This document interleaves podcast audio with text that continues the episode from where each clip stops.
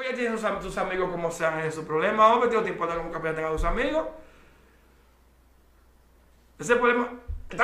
Señores, bienvenidos a los Dañas Radio Show. Aquí estamos otra vez con ustedes. Aquí tenemos a la señorita Felicia Santos, la doctora. Me trajo y me cayó mi boca. Nos trajo mascarilla todo. Obi no está muy contento, hasta cruzó los brazos. Mira, mira, mira, mira. ¿Te fijas ahí? ¿Lo viste, Felicia? Mira, cruzó los brazos. Él no está nada contento. Debiste estar aquí. sí, debiste estar en vivo, pero como él es calvo y se peña para adelante, un tigre, no quiere que. él- inclusive Obi tiene un- una sección con nosotros y nunca la ha hecho.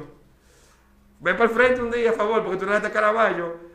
Cuando traiga peluca, eh, voy al frente. Caraballo va, va, va, va- va- va a estar con nosotros y después va a hacer su cuestión él solo. Le voy a caer arriba.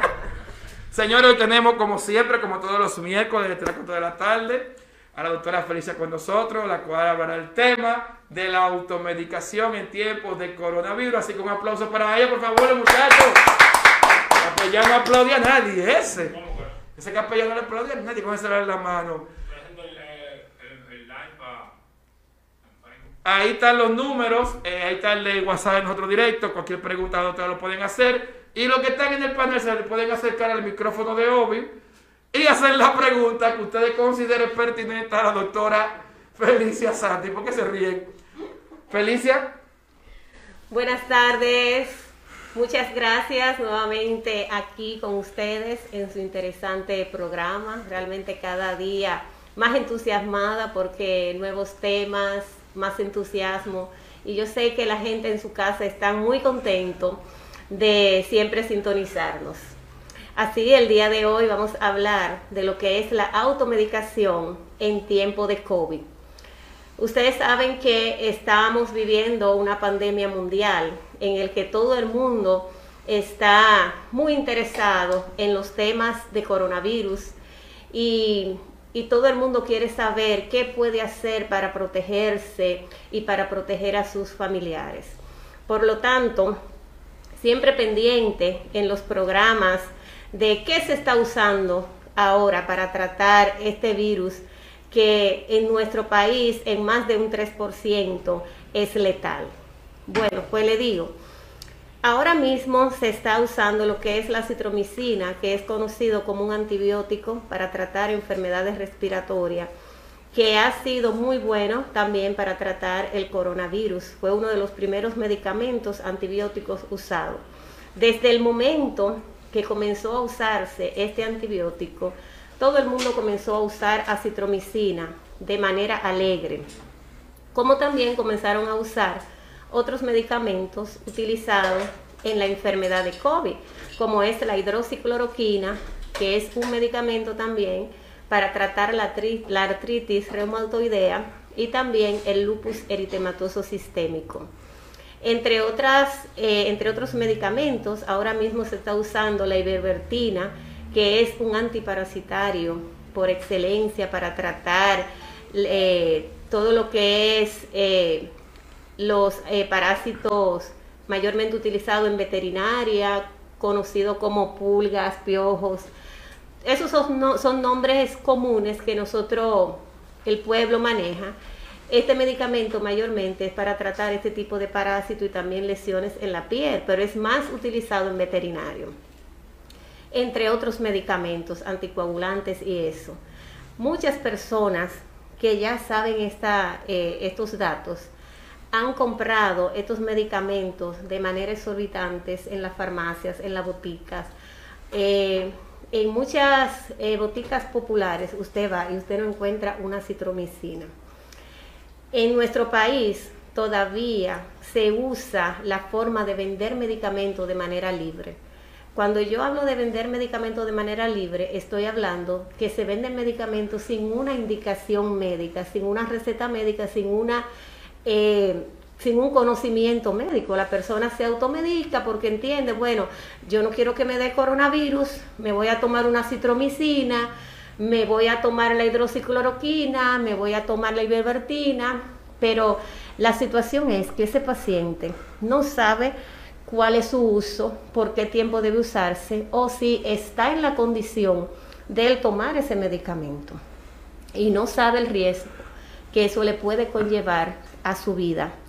Por ejemplo, la citromicina es un antibiótico, como le dije anteriormente, que es para tratar enfermedades bacterianas y hay personas que la usan de manera alegre. Por ejemplo, este medicamento no se puede usar más de una vez al día y hay que ver si la persona tiene la condición de usar ese medicamento porque no tiene una patología que lo amerite usar. Bueno, pero yo lo voy a usar porque hay coronavirus y eso es lo que están indicando.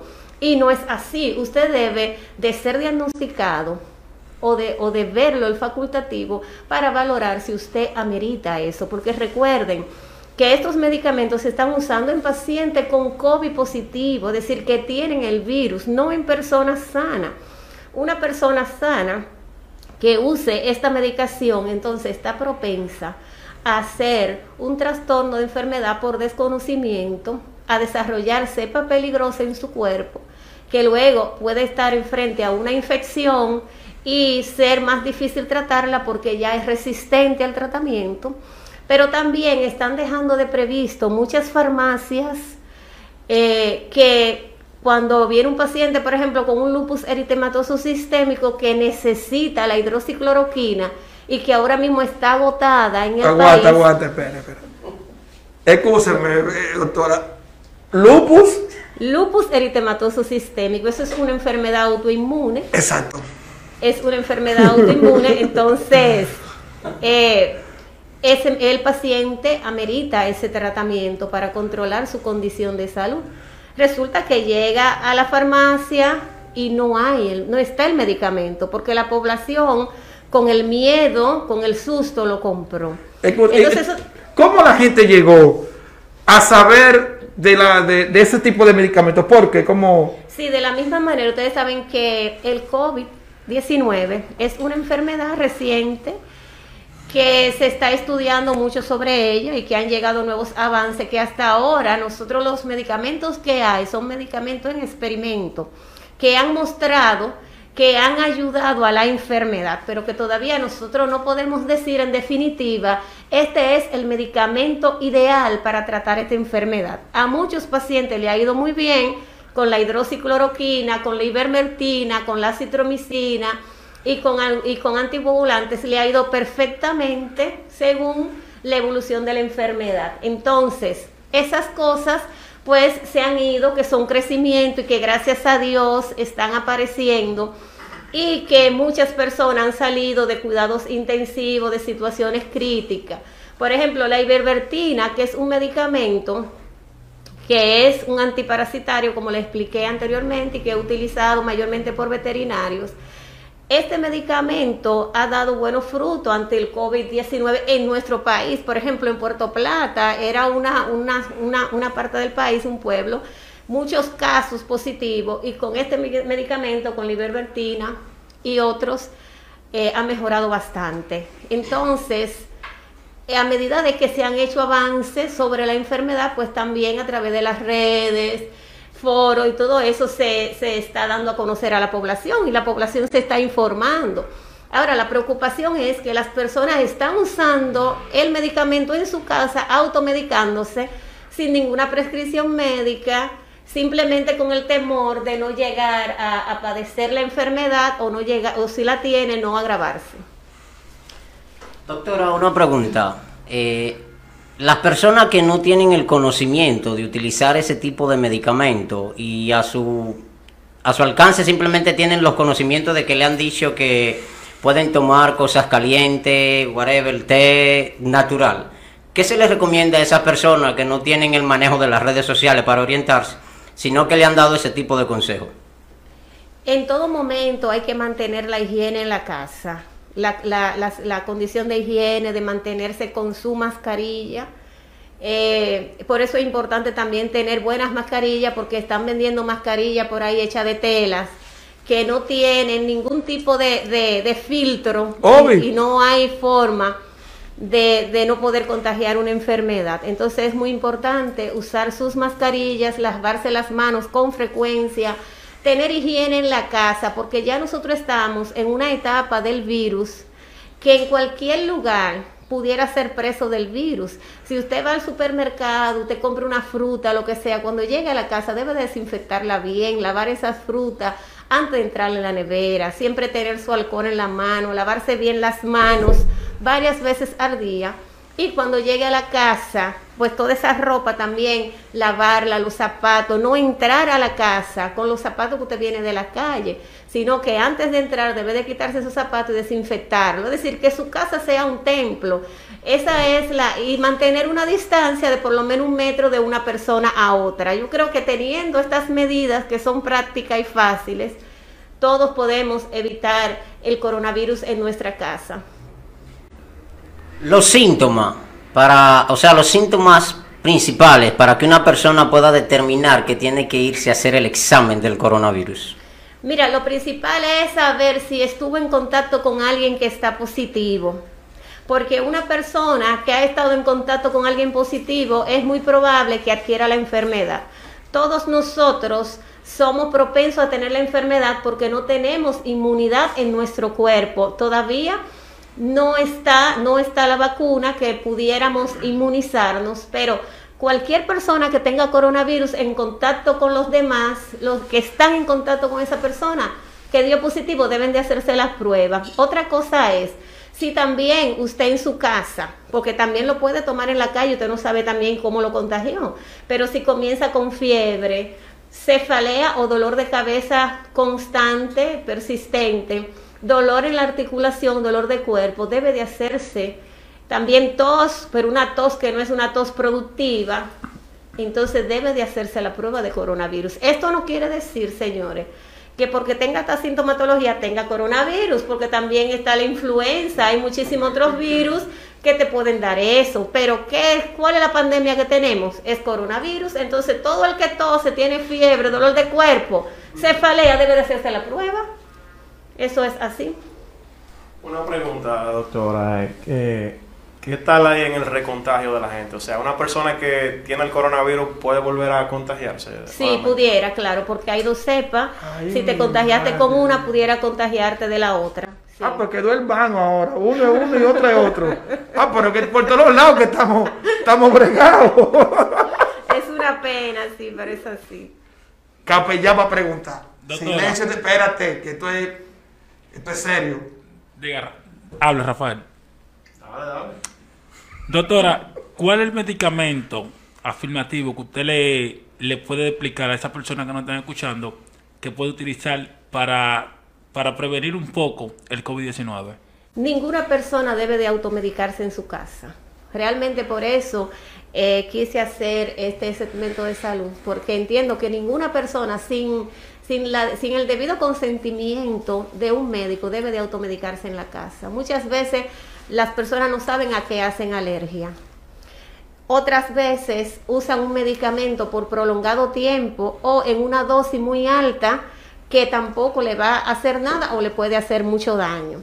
Entonces, antes de medicarse, lo ideal es que consulte a su médico. Nosotros todavía aquí en nuestro país estamos viviendo esta situación que usted va a un colmado, señor, y en el colmado hay acetaminofén, diclofenac, ibuprofen, óigame, en un colmado donde las personas no tienen ni, el mínimo conocimiento de salud.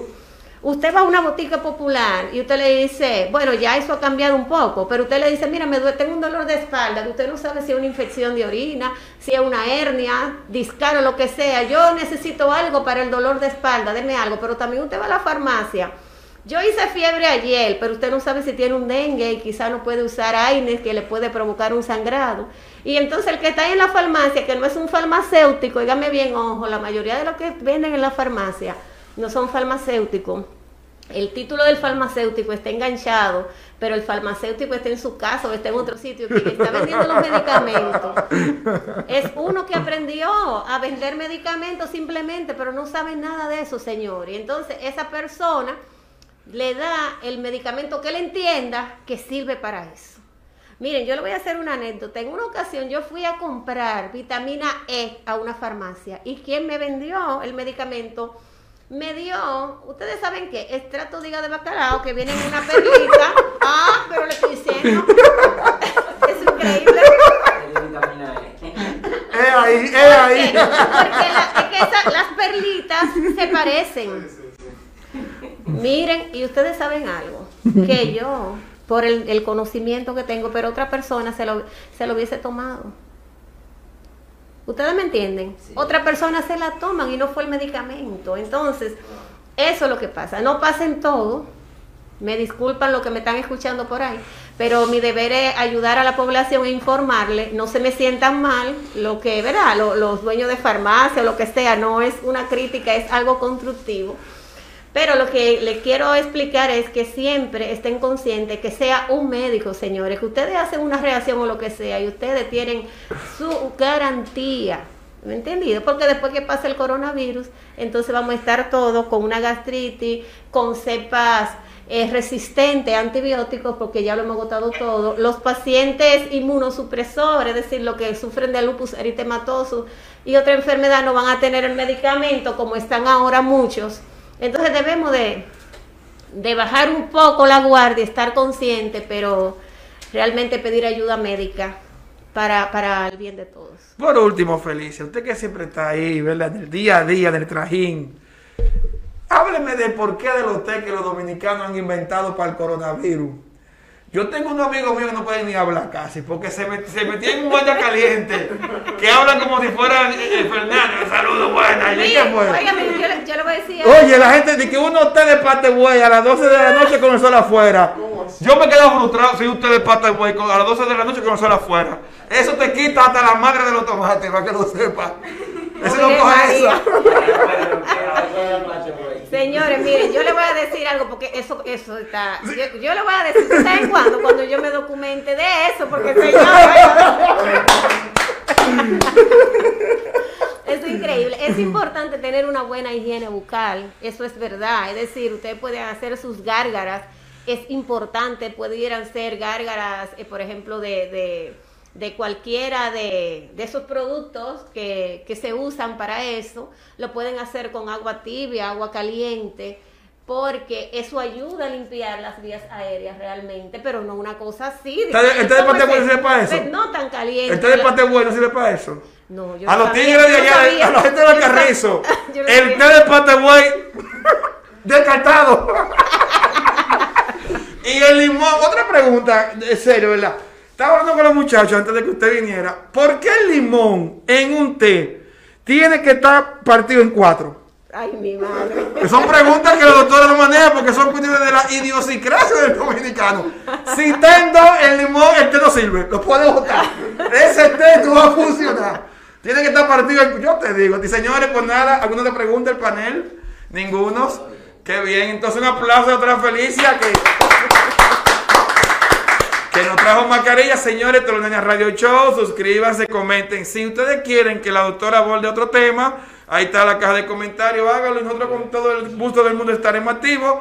Antes de irnos, voy a aguantar, doctora, va a dar sus redes, su teléfono, ¿verdad? Su número de consulta personalizado.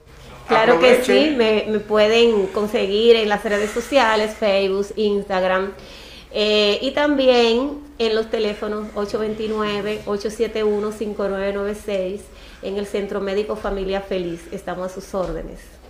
Pues nada, señores, suscríbanse. Feliz tarde, todo el mundo a las 5 en su casa. Eviten chocar, que ya me lleve un susto el otro miércoles. Así que yo me voy a pie tranquilo para mi casa. Esto es los Nine Radio Show. Nos vemos el próximo miércoles de 3 a 4. Y a Obi le vamos a quitar el teléfono, digo el micrófono. Si usted no quiere que se lo quitemos, comente. Si no comenta, quiere decir que sí. Acomódese, porque ahora comienza Lonaina Radio Show. Lonaina Radio Show, miércoles de 7 a 9 de la noche. Las voces de las grandes entrevistas, análisis, música y consulta con los mejores profesionales en standardradio.com. La mamá de la UE, Lonaina Radio Show. Búsquenos en todas las plataformas digitales de standardradio.com. Sensación tropical, la mamá de la web. Y ya en el aire, Lonaina Radio Show.